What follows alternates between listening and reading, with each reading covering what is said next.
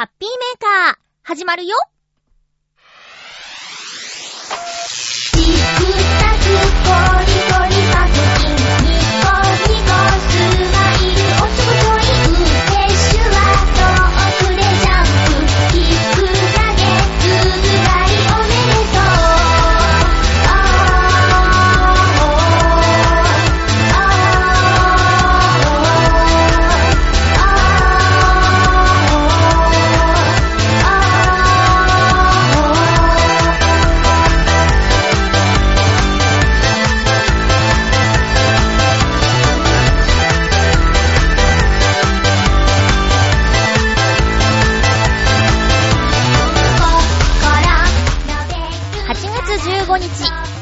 のハッピーメーカー。この番組は、ハッピーな時間を一緒に過ごしましょうというコンセプトのもと、ちょわへよ .com のサポートでお届けしております。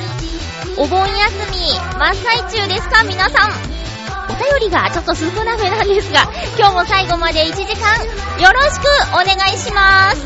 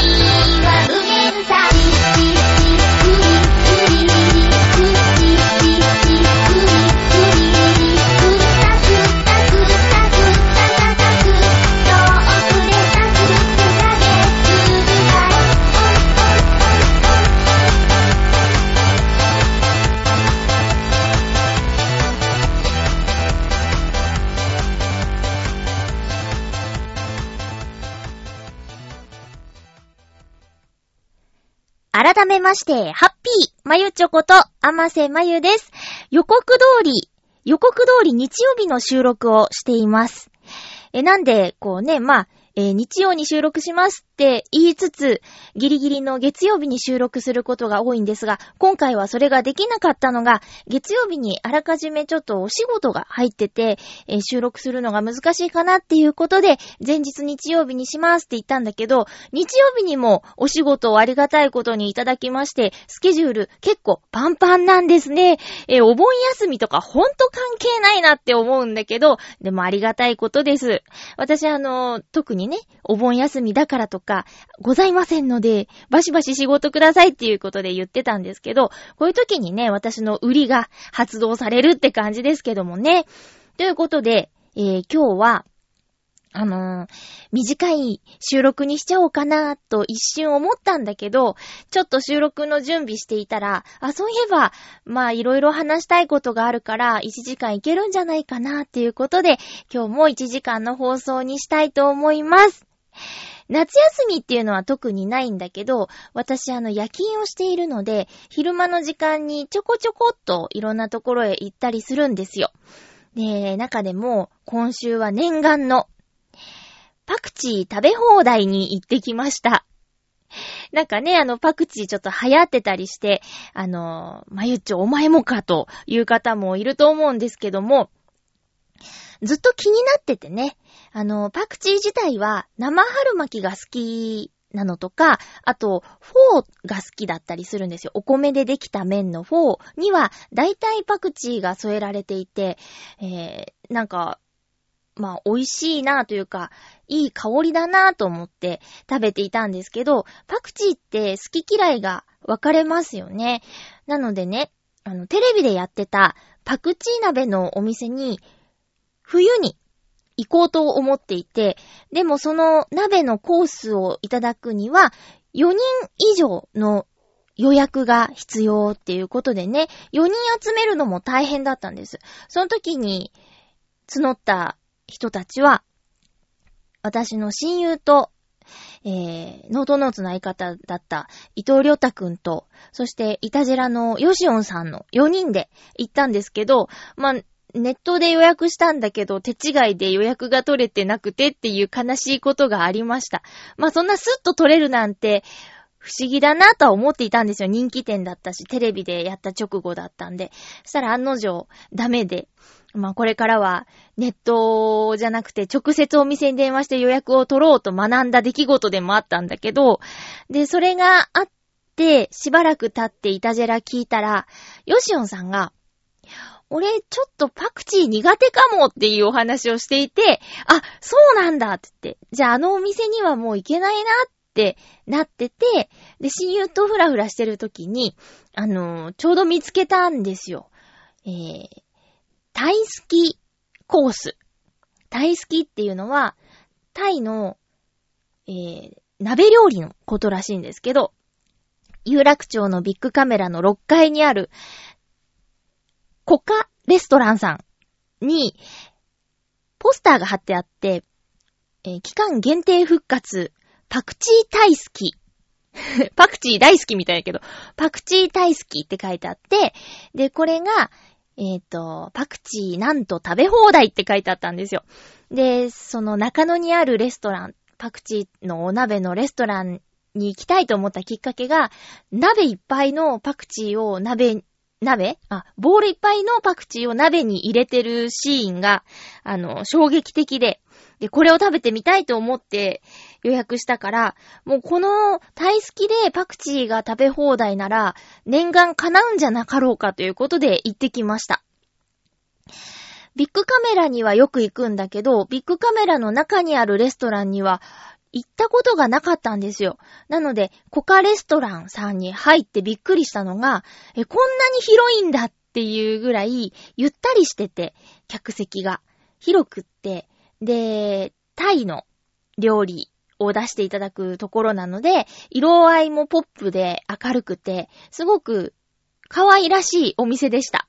で、タイ好きセットを2人前、親友と2人で行ったんで2人前お願いして、えー、前菜にパクチーサラダが出てくるんだけど、それを食べただけで、あ、ここのお店のパクチーはとてもいい香りがするってなって、期待が膨らんで。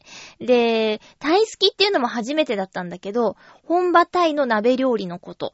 で、どんなお鍋かというと、しゃぶしゃぶ、日本でいうしゃぶしゃぶの時に使うようなお鍋、ドーナツ型っていうんですかね、丸い感じのお鍋が出てきて、その中にお出汁が入ってて、で、具材が運ばれてくるんで、自分で、えー好きなように煮て食べるっていうやり方なんですけど、具材はね、つみれっていうんかな？肉団子とか、そういうものが、まず、メインかな？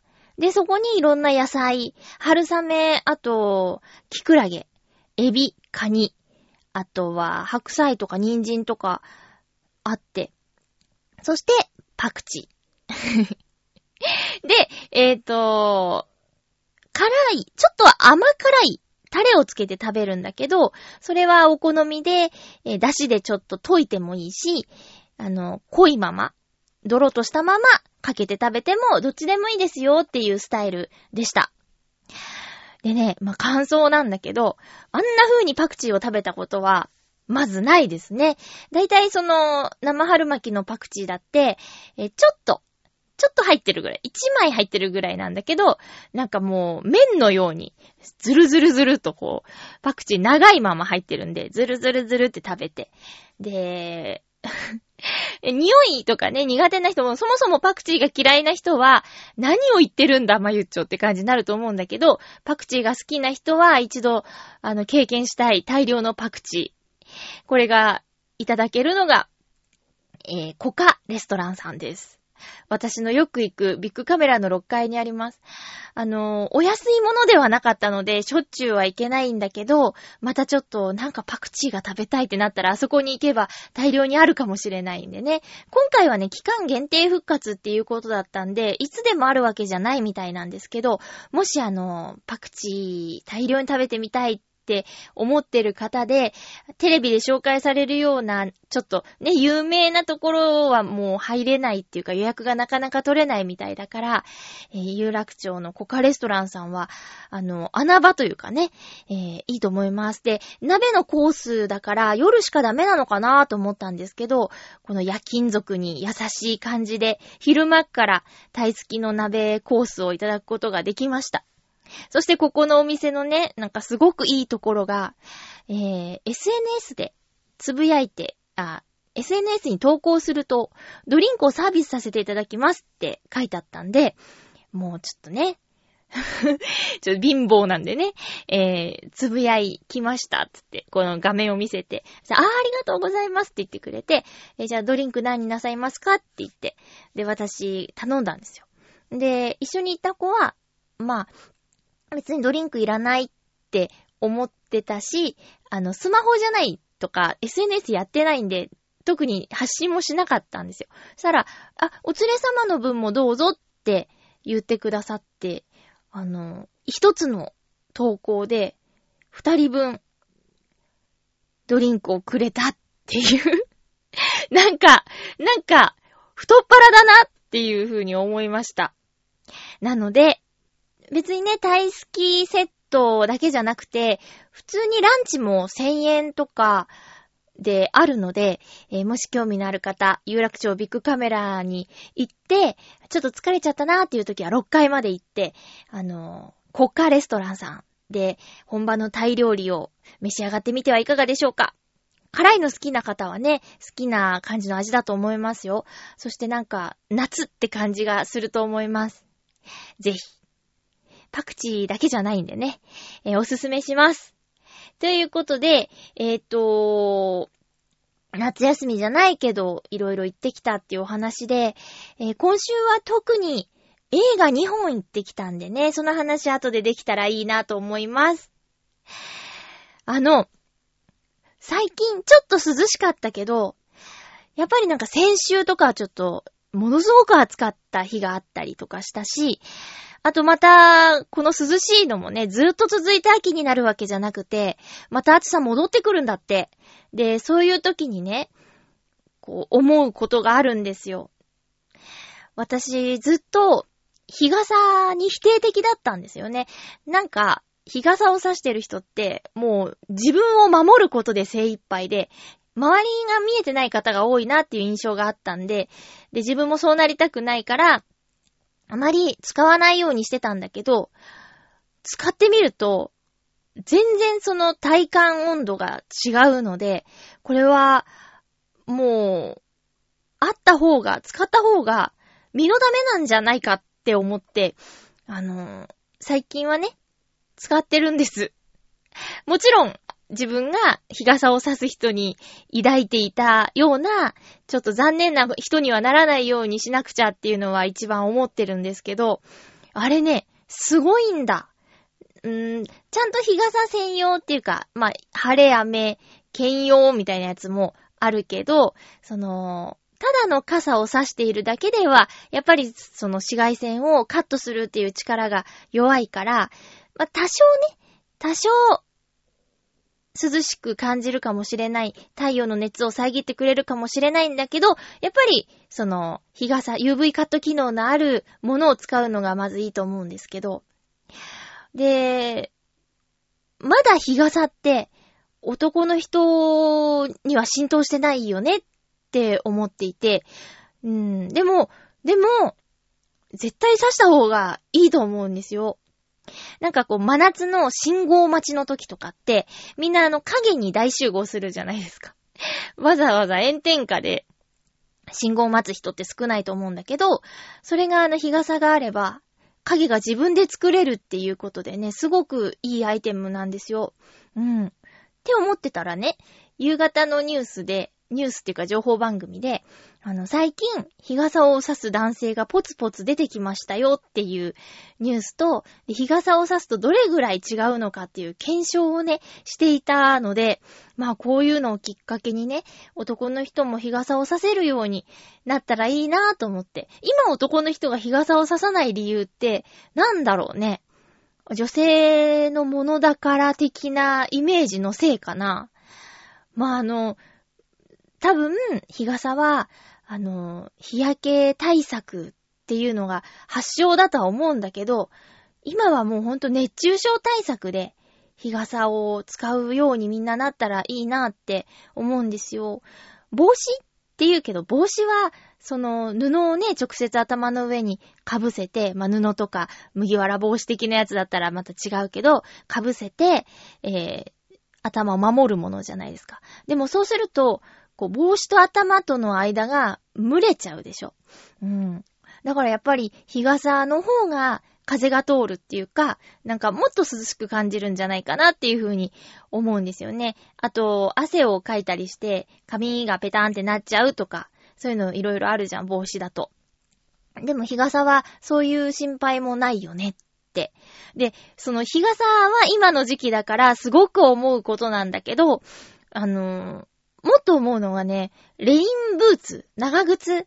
これ、女性ものはすごくいろんなタイプがあって種類も多いけど、男性ものの、その、長靴、レインシューズ、ブーツっていうのは、なんかまだなかなかないよね。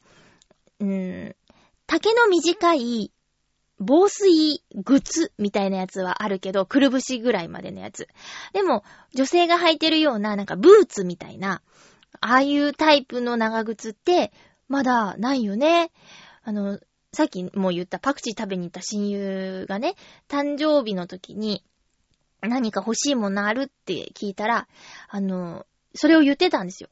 女性用の長靴はいろんなデザインがあるけど、男の人のもので作業着っぽくない長靴があったら嬉しいみたいな話をされたので、探して歩いたんですよ。で、あの、店員さんに、あの、聞いてみた。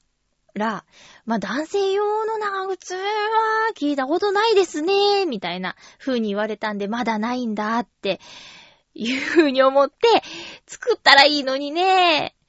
あの、ズボンの裾がぐじょぐじょになるのが防げるじゃない？ちょっと長い、丈が長いと。まあ、でもそもそも、冬場に履くブーツも、丈の長いものは男性ものって、ないか。あまり見かけないよね。英国のなんか、この、馬で戦う人とかは履いてるかもしれないけど、なんか、その一般的に街を歩いている人で長いブーツとかって、ないか。そのハーフサイズのとかだったら、ね、あの、チャラチャラした人が履いてそうだけど、その、機能を見直して、もっとこれが履けてたら、日常的に履けてたらいいな、みたいなところから、新しいものとか生まれたらいいですよね。で、それがね、みんなの生活の役に立つんだったら、すごくいいことだと思うから、うん。なんかそういうことを思いました。だから、皆さんも、もう、日傘はね、ガンガン使っていこう。なんかみんな使ってるから、あ、使っていいんだみたいな流れってあるじゃないですか。だから、みんながやってないから、俺、日傘さしてないって言うんだったら、すごくもったいないから。あれのね、威力ったらね、すごいよ。ほんとほんと。えー、ぜひぜひ使ってみてください。あの、女性ものでね、レースがいっぱいついてるものとかだと使いにくいけど、今そうでもないやつもあるから、ちょっとね、あー、試しに刺してみるといいと思いますよ。まあ、女性でね、親しい人がいたらちょっと借りてみたりして。うん。すごいんだ、日傘。ちょっとね、荷物になっちゃうけどね。折りたたみにするか、こう、折りたたまないものにするか悩みどころですけど、もしかしたら、折りたたまないやつでもいいかもしれない。で、日傘持ってると、ゲリラ豪雨が来た時も少ししのげるんだよね。それもいいところだと思います。ということで、ちょっとマヨッチョが最近思ってることのコーナーでした。コーナーじゃない。んーでした。ではコーナーいきますよ。ハッピートークテーマのコーナーです。今回のテーマは、えー、ゆるキャラグランプリ投票するならどれです。それでは、ご紹介していきましょう。ゆるキャラグランプリね。えー、っと、ハッピーネーム。フクロウのキスさん行きましょうか。ありがとうございます。まゆちょさん皆様、ハッピー、ハッピー今回のテーマ、ゆるキャラグランプリ投票するならどれについて、もともとゆるキャラには興味がないのですが、一応グランプリのページを覗いてみました。ありがとうございます。興味がないのにハッピーメーカーのために、ありがとう。その中で見かけたのが、見かけたのですが、兵庫県のガジロウは果たしてゆるキャラなんでしょうか？え？気になる。ちょっと今、今あの、喋りながら、ページ見てもいいかなちょっと待ってね。どんなの？どんなの？なんかね、検索できたはずだからね。ちょっと待って。へへ。兵庫県の、ん？ガジロウ。ガジロウ。皆さんもよかったらちょっと、果たしてゆるキャラなんでしょうかっていう疑問が出るようなゆるキャラらしい。はぁはぁ やばいよく見つけましたね。皆さん見ました？ちょっとこれは、うーん、昭和ライダーの敵ですね。えー、そうですか。これはね、これ見て、絶対見て。あのね、ゆるキャラグランプリのページには検索できるシステムがあるんですけど、そこに、えー、っとね、カタカナでガジロウって入れると出てきます。兵庫県のガジロウ。キャラクター紹介で、愉快なやつと書かれていたのですが、あまり愉快なやつには思えませんね。苦笑。えー、それから、白い地底王国忍者、ジネンジャーは、なんというか、文化祭の出来損ないの出し物みたいです。これを見てみようかな。うーん。まあね、でも頑張って作ってるんですよ。きっとね。え？白い、地底王国。あ、これ、あれだ。白いはひらがなか。白い、地底王国忍者、ジネンジャー。はぁ。うわー来てますねこれね、来てますねははは。えー、なんていうか、文化祭の出来損ないの出し物みたいです。もう見てあげて、皆さん。白いはひらがな、白い。地底王国忍者、ジュネンジャー。まあ、狙いなんでしょうけど、笑い。これはね、千葉県白井市の地底にあるという王国、通称ネバーランドの忍者。自然者はふるさと三品、白井の自然所を授かり、何者かにさらわれたトロロ姫救出の特訓を開始したということでね。まだあの、戦えない設定ですね。千葉県白井市って言ったら、梨が有名でね、梨坊っていうキャラクターがいるんですよ。ね、千葉の梨って言ったら、ふなっしーがとても有名ですけど、ふなっしーより長くやってっから ふなっしーより梨坊は先輩なんでうん。でね、ふなっしーと梨坊が共演してるイベントもあったみたいでね、ちゃんと握手してる映像とかあるみたいですよ。えー、千葉県の白石の梨有名なんでぜひ食べてみてください。梨棒もね、ぜひその、な、十何年以上前からいるゆるキャラなんでね、ぜひ見てみてくださいね。それにしても、過去のランキングを確認したところ、今回エントリーしていないものもありますから、一体どれくらいの数のゆるキャラが作られているのか考えたら、ちょっと恐ろしくなりました。それでは、ということでありがとうございます。確かに、確かに。で、今ね、前世紀に比べたらちょっと落ち着いてきてるから、ゆるキャラっていうそのものが。で、ね、ゆるキャラのリストラとかあるらしいし、まあ、廃業とかだってあるみたいだから、それはそれは生まれては消え、生まれては消えって感じなんじゃない？ねえ。ただまあ、イベントごとがあるときに、ゆるキャラというキャラクターがいると、マスコット的なのがいると、華やかだしね。あの、写真撮影の時間とかそういうのが作れるからね、子供も来てくれるとかね。まあ、それはあの、さっきのね、えー、っと、なんだっけ、ガジロウ。ガジロウはちょっとあの、お子様受けはしなそうなフォルムで、もう独自に路線を行ってるって感じなんですけどね。あー、思い出した。メロンクマって知ってる？メロンクマっていう北海道のどこだっけ？夕張かな？メロンだから。ね。あの、子供が泣き出すゆるキャラ、メロンクマ。これ、皆さんちょっと、え、なんだっけっていう方は、メロンクマ検索してみてください。ゆるキャラグランプリには出演すんのかな？こうもうね、知名度はすごいから、出ないかな？うん。うん。いない。出ないのかも。うん。そうそう。だから、有名でも出ないんだね。消えてったから出ないとかじゃなくて。ねっていうのがありますからね。うん。きっとこれね、考えてる時はみんなすごい楽しいんだよ。きっと。あの、産、名産の何々をモチーフに、これも名物だから持たせちゃおうとかね。いろいろなんか、アイテムが増えちゃうっていうね。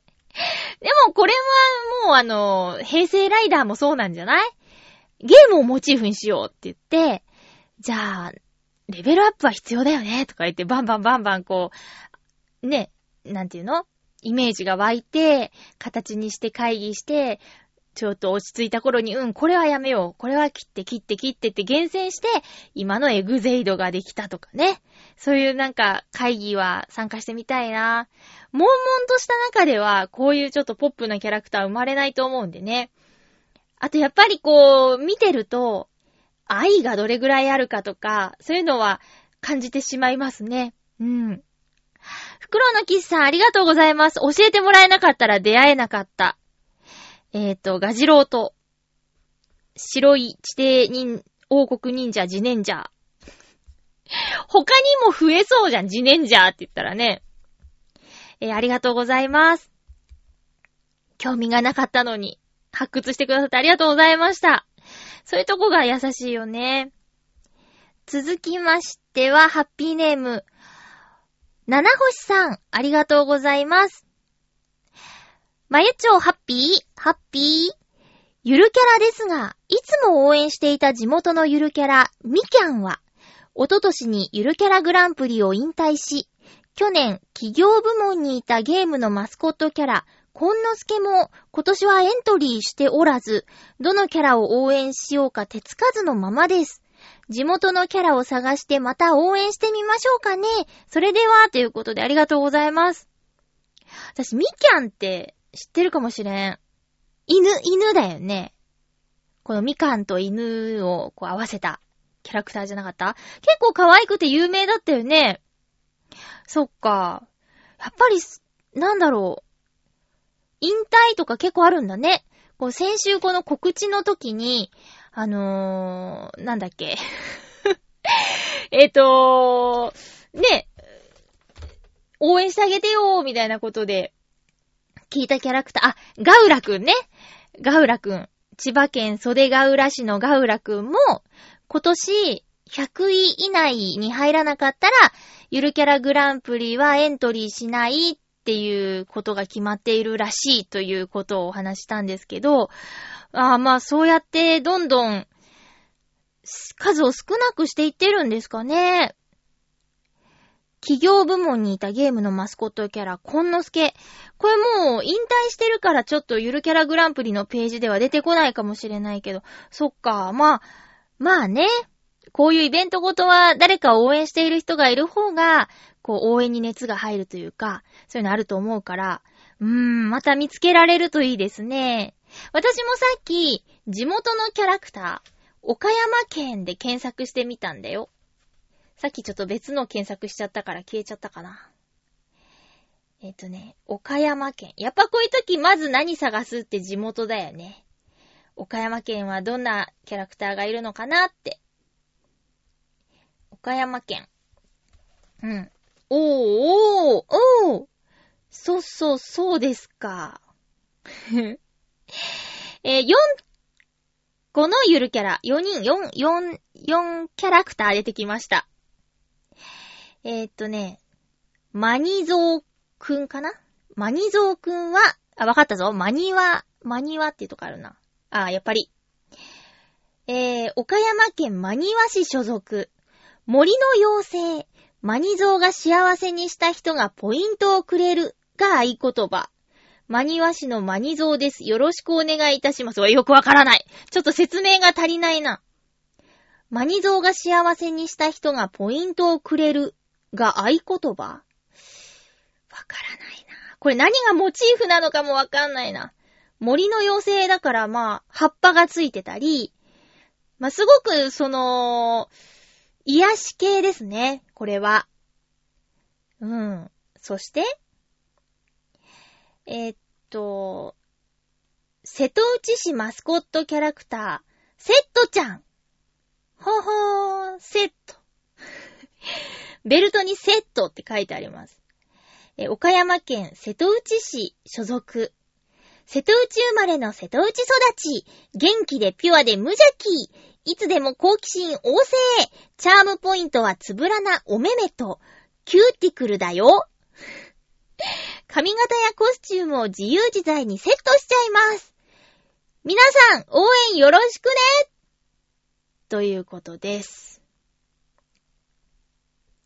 何？美容師さんとかなのかな？髪型やコスチュームを自由自在にセットしちゃいます。ん？あわかったわかったわかったわかった。セットちゃんの髪型やコスチュームが自由自在にセット。うーん。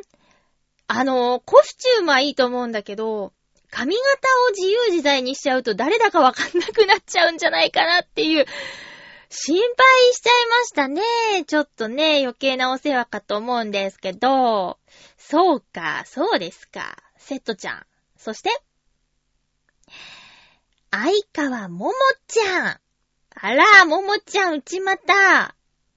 えー、所属、あ、岡山県、あこう市かな？読めない地元なのにえ、あこう、あこう市かな？を代表するフルーツ、桃とぶどうをモチーフとした、あこう市が大好きな明るく元気な女の子。ワンピースは晴れの国岡山の爽やかな青空をイメージ。桃の花輪飾りと立体的なぶどうの粒がポイントです。っていうことです。が、えー、ね、えっ、ー、とね、9割桃でできてますね。えー、桃とぶどうモチーフということなんだけど、えこれ後ろ姿ないからわかんない。もしかしたら後ろ、背中にブツブツブツってあるかもしんないんだけど、とりあえず正面の写真しかない感じで言うと、これちょっと見てほしいんですけど、相川ももちゃん。岡山県の相川ももちゃん。見てもらいたいんですよ。えー、桃とぶどうモチーフって言ってんだけど、ぶどうモチーフのところがね、スカートの裾にある模様だけに見えるんだなぁ。あとはもう9割桃です。うん。相川もむっちゃん。そっか。これはあまり可愛くないな。なんだろう、ピンクと青って、うーん、なんか、なんだろうな。ちょっとごちゃっとしてる感じがするんだよね。うーん。残念。さっきまでのね、マニゾートセットちゃんはそこそこ可愛かったんだよ。そして最後、4個目、笹太郎くん。ほうほうほうほうお？岡山県立岡山宝泉高等学校所属。へえ、岡山宝泉高校で平成9年に生まれた笹太郎。平成25年、創立40周年にマスコットキャラクターとして登場しました。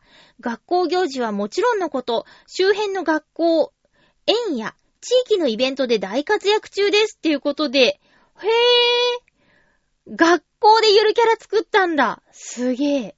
笹太郎。そういうのもあるんだね。なるほど。笹太郎はね、漢字で笹なんですけど、笹太郎。笹が、この、なんだ、宝泉高等学校周辺では多くあるのかなへえ、これちょっと一個一個見てよかったよ。あのー学校で作ってるなんて思わなかったからね。よし、じゃあわかった。これね、全部の中でどれを応援するっていうのは、なかなか決められないから、そうですね、いろいろ気になるので、私が地元のゆるキャラで応援するのは、岡山県瀬戸内市のセットちゃんにします自由自在にセットした姿がね、気になります。どんな風に変わっちゃうのか。えー、セットちゃん、何位になるかな現在、99位おー !99 位だってすごいじゃんガウラくんガウラくんの目標をクリアしてるじゃないえ、ちなみに？ちなみにちなみに？ガウラくんは？あれ？ガウラくんじゃダメなのかな？ガウラ。あガウラ。出たガウラ。あらガウラくん気合入ってますね。プロフィール写真が動きます。はぁ、はっガウラ頑張れガウラ頑張って現在、119位です。ちょっとセットちゃん、セットちゃんがすごいね、なんかね。ガウラしっかり、そうですか。ねえ、100位以内目標だからね。ということで私もちょっと地元のキャラ見てみましたが、ものすごく地元愛の強いリスナーさんからのお便り。ハッピーネーム大空と大地の中でさんありがとうございます。写真付きでいただきました。一票入れるのであれば、あれ？まゆっちょハッピーだったっけ？まゆっちょハッピー、ハッピー一票入れるのであれば、大空市のソラッキーです。ソラッキーはね、飛行機の形してる可愛いです。カントリーサインにもなってるんだね。2007年3月にシンボルマークとして誕生して、飛行機をモチーフにしたキャラです。2009年、町民に愛称を募集し、ソラッキーと決まりました。名前は大空市の空と、飛行機の木を組み合わせた造語で、英語でそうラッキー幸せを運んできたり、えー運んだりと、運んだりするという意味が込められています。オホーツクの空の玄関、女満別空港所属で、ん？女満別空港所在地です。はあ、昨年から大空町、大空町観光大使として活動されています。2006年3月31日、あ、ごめん、女満別、女満別ね、女満別空港所在地です。えー、2006年3月31日、女満別、東モコトの合併により、大空市が誕生して11年目を迎えました。ということで、大空と大地の中でさん、ありがとうございます。ん？うん。あ、なるほど。えー、っと、うんうんうん、わかったわかった。2006年に大空町が誕生しました。女満別と東モコトが合併して大空町が生まれて、でも、空港の名前は、前の町の名前が使われてんだね。今でも、女満別空港。へー、ソラッキー。ソラッキーかわいいよ。ソーラッキーとかけてるってちょっとおしゃれですね。なんかこう、キャラクターの絵も、デザインもすごいまとまってて、あのー足のところが、飛行機のタイヤになってんの。うん。で、飛行機がね、もう、まっすぐ、な、縦になっちゃってる感じだから、寝そべってもこれ可愛いんじゃない？寝そべったら、こう、正常に飛行していますみたいな形になれるもん。顔見えなくなっちゃうけど。ねえ、私が今週みたいがトランスフォーマーみたいになれそうやんね。ええー、大空さんありがとうございます。今何位なんだろうね？なんかね、一人一日一回投票できるらしいよ。だからコツコツと応援すればそこそこね、10日で10票だからね。うん。えー、ありがとうございました。かわいいなぁ。ソラッキー、今日見た中で一番かわいいよ。ソーラッキー。うん。もう、10年ぐらい、ちょうど10周年じゃん、ソラッキーね。すごい。これ一度見てみて。ソラッキーはね、ひらがなでソラッキーです。うん。ゆるキャラグランプリ出てるのかな？出てるのかな？ね。見てみてください。ちなみに、あの、上位は先週とほぼ変わってないみたいですよ。このままあの、なんだ？このまま、うなりくん。あえー、ソラッキーとうなりくんはね、シンパシーを感じますね。ちょっとね、あの飛行機、な、成田市のキャラクターだからやっぱ飛行機をしてくるんですね。ええええちょ、ちょっと今ちょっとあの、びっくりしましたけどね。そう、うなりくんとソラッキー。ぜひちょっと、これ見比べてみて。あ、そうですかーってなるから。でも私は、うなりくんとソラッキーだったらソラッキーの方が可愛いと思うう。ん。これほんと、ほんとにそう思う。大空と大地の中でさんが押してるからとかじゃなくて、こう、素直にね。とても似ていますが、あの うん。ソラッキーに一票だな、この二人からどっちかって言ったら。うん。まあ、成田市のうな、うなりくんが、こう1位っていうのは、こう地元の皆さんの応援なんだろうね。すごいもん。3100でしょ？うん。結構2位と差がついてるもん。うんと、400票ぐらい。すごい、どうなるんだろうね。ということで、テーマ、ゆるキャラグランプリ投票するならどれ？えー、あの、お付き合いいただきありがとうございました。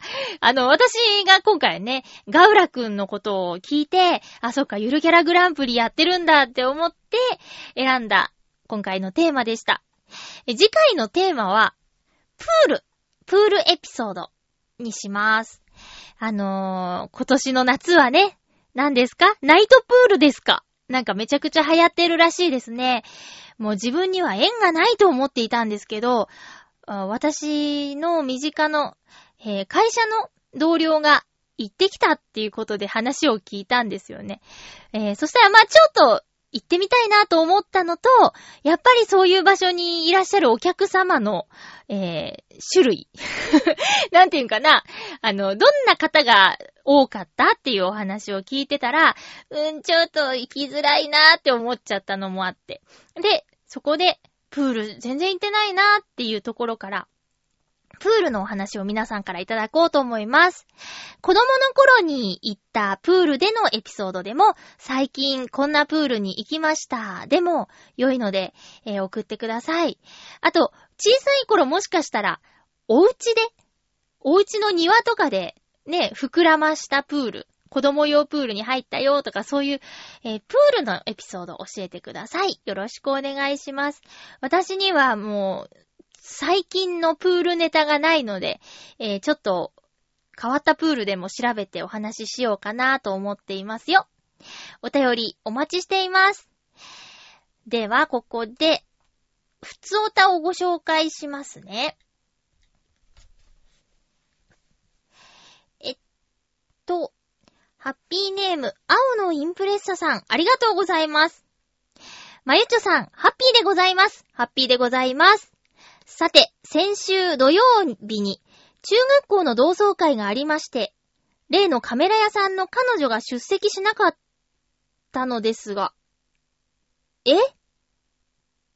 え？同級生なの？は？ちょっと待って。え？お店のお客さんと店員さんっていう関係じゃなかったの？えー、今までずっと誤解してたよ。あれ？え、そうなの？え、じゃあ話しかけていいじゃん。え、知り合いじゃないですか。出席しなかったのですが、中学校時代の友人から気になる女の子と情報を聞いて、ひっくり返ることを聞いてショックを受けております。うん。おー。子持ちであること、離婚していること、それでも、えー、彼女は僕にとってもインフルエンサーですので、もし仲良くできればいいかなと思っており、強いて言うなら わかんない、ガンダムユニコーンのパナージのセリフで、君が誰だって構わない。俺のことを必要だと言ってくれ、状態ですな。ちょっと、青のインプレッサさんいろいろわかんないんだけど。え？え？っと、何？その、うー、写真屋さんで、店員さんをしている女性は、青のインプレッサさんの中学の同窓生なんですか？えー、え、っていうことだよね。ほん。今までほら、店員さんとお客さんだから、どうやって話すとか仲良くなればいいかわかんないっていう話だと思ってたからさ。えー、え、じゃあ話したっていいじゃないですか、別にね。こないだ、あれ同窓会来てなかったね、とか。あれ？なんとかさんじゃない？こう、ねえ、あ、やっぱりだっていう方向でいいじゃない？そしたら、話せるよ全然だって店員さんとお客さんの関係じゃないじゃん。同窓生じゃない。え、いい、いいですよ、話したら。そう。え、で、な、な、な、な、な、あー、子持ちで離婚し、シングルマザーさんだってこと？ショックなの？それ。そっか。うん。え、全然、それは、全然ハードルじゃないと思うけどな。だって、今も旦那さんがいるんじゃないんだもん。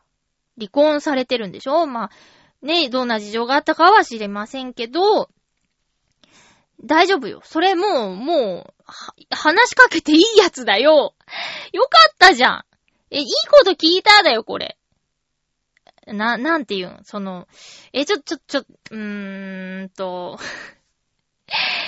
え、今までさ、私が言ってることを、なん、なんていうか、その、あの、そうじゃなくて、同窓生なんですって言ってくれればよかったのに、私ずっとさ、全然知らない人で、どうやったら仲良くなれるかを考えていたよ。同級生なら言っちゃえ言っちゃえ。同じ中学校だったんですよ、って。うん。卒業アルバム最近見返してたらさ、思い出して、あ、こないだ同窓会があって、その時に話してたら、あれ？なんか僕の行くカメラ屋さんにいるよーってな、似たような人いるなーって。で、卒業アルバム見てみたら、あ、やっぱりねーみたいな。いいじゃん。えー？なんだ、よかったじゃん。知ってる人じゃん。知らない人じゃないじゃんなんだ。そう、そうね。まあ、うーん、お子さんいるっていうところは、まあ、一つ頑張らないといけないことが増えてはしまうけど、えーでも、うん。でも、そうやってね、一緒に暮らしてる方とか、いらっしゃるじゃん。ほら、爆笑問題の田中さんとかさ、あの、山口萌えさんは、ね、お子さんいての再婚で、で、ね、そういうの、よくあることよ。うん。まあ、大変なことはあるけども、でも、努力次第でなんとかなると思うんですよ。だから、ショック、まあ、一回ショック受けるのはしょうがないかな。シングルだと思ってたのにっていうのはあるかも。ただほら、彼氏がいるんだとかさ、旦那さんがいるんだっていうんじゃないじゃない。あ、まあ彼氏がいるかいないかは、またわかんないけどね。離婚されているっていうことは人のものではないっていう、とりあえず、とりあえずね。もう、なんだ。ちょっとほっとしたよ。そうですか。うん。まあ、ね、頑張って。わかんないけど、でもそうやって、何？君が誰だって構わない。俺のことを必要だと言ってくれって、めちゃくちゃ好きじゃないですか。だから、彼女のためにできること、うーん、まあ、うーん、おせっかいになっちゃうところもあるかもしれないからね。一人でやっていこうと思って頑張ってるところ。だから本当にその、それがね、好きな人と自分っていう関係じゃなくても、まあ私なんか夜中お掃除のお仕事をしていて、こう、ちょっとね、自分の作業が早く終わったから、えー、ヘルプに行こうかなって思った時にも、人によってはさ、別に手伝ってくれなくてもいいんですけどっていう方もいれば、ちょっとでも手伝ってくれて嬉しかったーって言ってくれる人もいたりとかして、それはやっぱりキャラにもよるし、それまでの接し方にもよるから、正解なんかないんだけどさ。うん。だからね、まあ、一番いい LINE をね、探していくしかないんだけども、うん。私はとりあえず今回のメール見て、まあ良かったんじゃないって思ったよ。全く知らない人じゃなかったじゃないっていうところで、えー、メールありがとうございました。ちょっと、私が勘違いして喋ってたら訂正してね。よろしくお願いします。えー、では、えっと、なんだっけ。映画を見てきました。今週2本。えー木曜日、金曜日に行ってきましたよ。まず木曜日に見てきたのが、トランスフォーマー最後の騎士王っていう、えー作品です。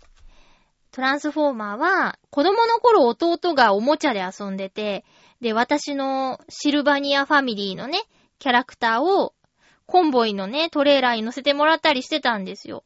で、あと、専門学校時代に働いてた短期バイトが映画館だったんですけど、その時にトランスフォーマービーストウォーズっていう映画をやってて、グッズコーナーがもう大変だったっていう思い出で、なんかトランスフォーマーって聞くと、こう親近感っていうか、あ、私知ってるみたいな感じで、映画も一作目から全部映画館で見てます。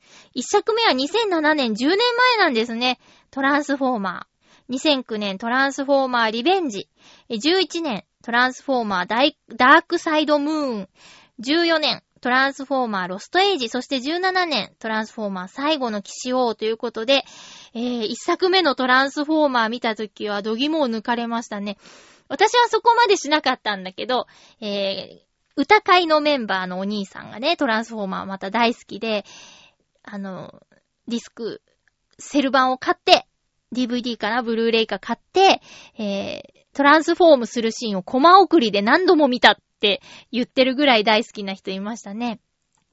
ただ私、多分ね、2作目から4作目までは、えー、かなりの確率で映画館で寝てしまうっていうことがあって、で、私の、その、寝ちゃう原因が、まあもうほんと今回発覚したんだけど、動いてるものを目で追っかけちゃうから、なんか、ぐるぐる目が回っちゃうんじゃないかっっていうことだったんですよ。だからその映画館のスクリーンの中の出来事を、こう全部を一枚の絵として見るようにしてみたらっていうアドバイスで今回見たら、全然最後の騎士王は一睡もしませんでした。で、私はこの5作の中で一番好きだったかな。なんて言うんだろう。その、もうね、あの、人間とトランスフォーマーが、えー、ある程度、分かり合ってる状態のところからも始まってて。でもそんな中で、えっ、と、コンボイっていう名前じゃないね。えー、オプティマスプライムがコンボイなんだけど、えっ、と、その人がちょっと催眠にかけられて、ダークサイドに行っちゃって、みたいな話もあったり、あと、親がいなくなっちゃった女の子と人間のおっさんのコミュニケーションの話もあったりとか、ま、いろいろてんこ盛りだったんだけど、すごくわかりやすいお話の展開になってるなっていうふうに思いました。最後の騎士王。まあ、私は浅いファンだからね、あまりその歴史の部分とか知らずに見てることもあるんだけど、えー、コアな人はね、いろいろ突っ込みどころがあるとか、そういうことは、しょうがないと思って見てください。で、もう一つ、金曜日に行ったのが、えー、スパイダーマンホームカミング。これね、あのー、マーベルのヒーローですけど、アベンジャーズシリーズにこれから加わってくるっていうことで、予告編にもアイアンマン、えー、トニー・スタークが出てたりしまして、私はこう、アイアンマンのせいで、マーベルにハマっていったので、え、なん、ちょっと待って待って、って言って、アイアンマンが出るなら、スパイダーマン見なくちゃって、えー、な、なっちゃってるんですけど、結果、私はこのスパイダーマンで、えー、7割ぐらい睡眠してしまいました。なんか、あの、スパイダーマンって私が知ってるので、役者さん3人目なんですよ。で、私は最初の1、2、3が好きだったたっていうのもあって、えー、アメイジングスパイダーマンは見てないんですよね。なんか見たくなくて。で、今回もまた変わるんかいって思ったったし、でも、アイアンマン出るからと思って行ったんだけど、なんか、最初の好きだったスパイダーマンが、新聞記者でも社会人だった設定なのよ。うん。んで、今回は、ハイスクールに通う男の子、若い10代、えー、10、ん ?16 歳とかだったかな？うん、若い男の子が出てくるっていうんで、あれって思ったのと、あの、私が好きだったスパイダーマンは、最初にどうしてスパイダーマンになっちゃったのかっていうのを、割と丁寧にやってたんですよ。でも、今回のホームカミングは、いつの間にかスパイダーマンになってんだよね。えー、その最初の one、two、three の時は、ちゃんとあの、蜘蛛に噛まれちゃって、みたいな。なんか出るようになっちゃってって、あの、シューっていう白い糸が、シューって。っていうのがあったから、ちゃんと説明がつく感じだったんだけど、今回は、俺どうしてスパイダーマンになっちゃってんのっていう疑問もあれあれあれっていうところから、あとは、なんだろう、学校のシーンが結構長くって、と、あと、スパイダーマンって、あの、全身タイツなんだけど、なぜか、この、顔だけ外してるシーンが妙に長くって、なんか色々とね、あー、可愛い顔だから、顔見せときたかったのかなとか、なんか、いろいろあーんって思って見ちゃってたっていうのもあって、なんかね、入っていけなかったの。ふてねかな やっぱりは、最初のスパイダーマンがいいわ、いいわ、と思って、そういう風に見ちゃってたのかもしれないですけどね。うん。っていう2本見ちゃいました。ただ、えー、これからアベンジャーズにもね、出てくるかもしれないし、ちょっと、あまりに失礼な鑑賞だったなと思って、私が。だからもう一回見ようかな。あと、あれはもう 4DX で見たらビュンビュン飛んじゃうんだろうな、とかも思いました。うん。ということで、日本映画見てきました。えー、次回の予告の前に、ウクレレイマジネーションライブの告知をします。えー、今回はね、ちょっといつもより一周遅い感覚なんですが、8月25日配信します。金曜日ですね、えー、配信予定です。ウクレレイマジネーションライブ8月の回。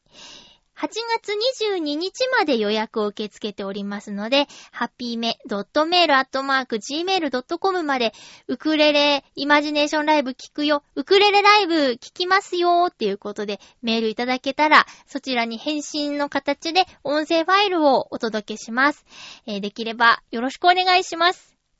そして、ハッピーメーカー次回の予告は、8月22日放送分を8月20日に収録する予定です。テーマは、プール。プールのエピソードを送ってください。よろしくお願いします。最近の話でも、えー、子供の頃の話でも大丈夫です。プールに行くときはこれを持っていきますとか、えー、こういう面白いことがあった、恥ずかしいことがあったとか、プールのこれが苦手とか、いろいろあると思うのですが、よろしくお願いいたします。その他、ふつおた、小さな幸せ見つけたなどなど、各コーナーにもお便りお願いいたします。ということで、お送りしてきましたハッピーメーカー、そろそろお別れのお時間です。実は、昨日配信されている予定のイタリアンジェラートクラブさんへ私、一つ差し入れをいたしました。デンジャーな差し入れだったんですけど、どうなったかな？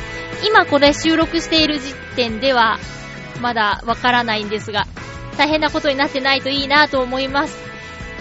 気になる方はぜひ、イタジェラ聞いてみてください。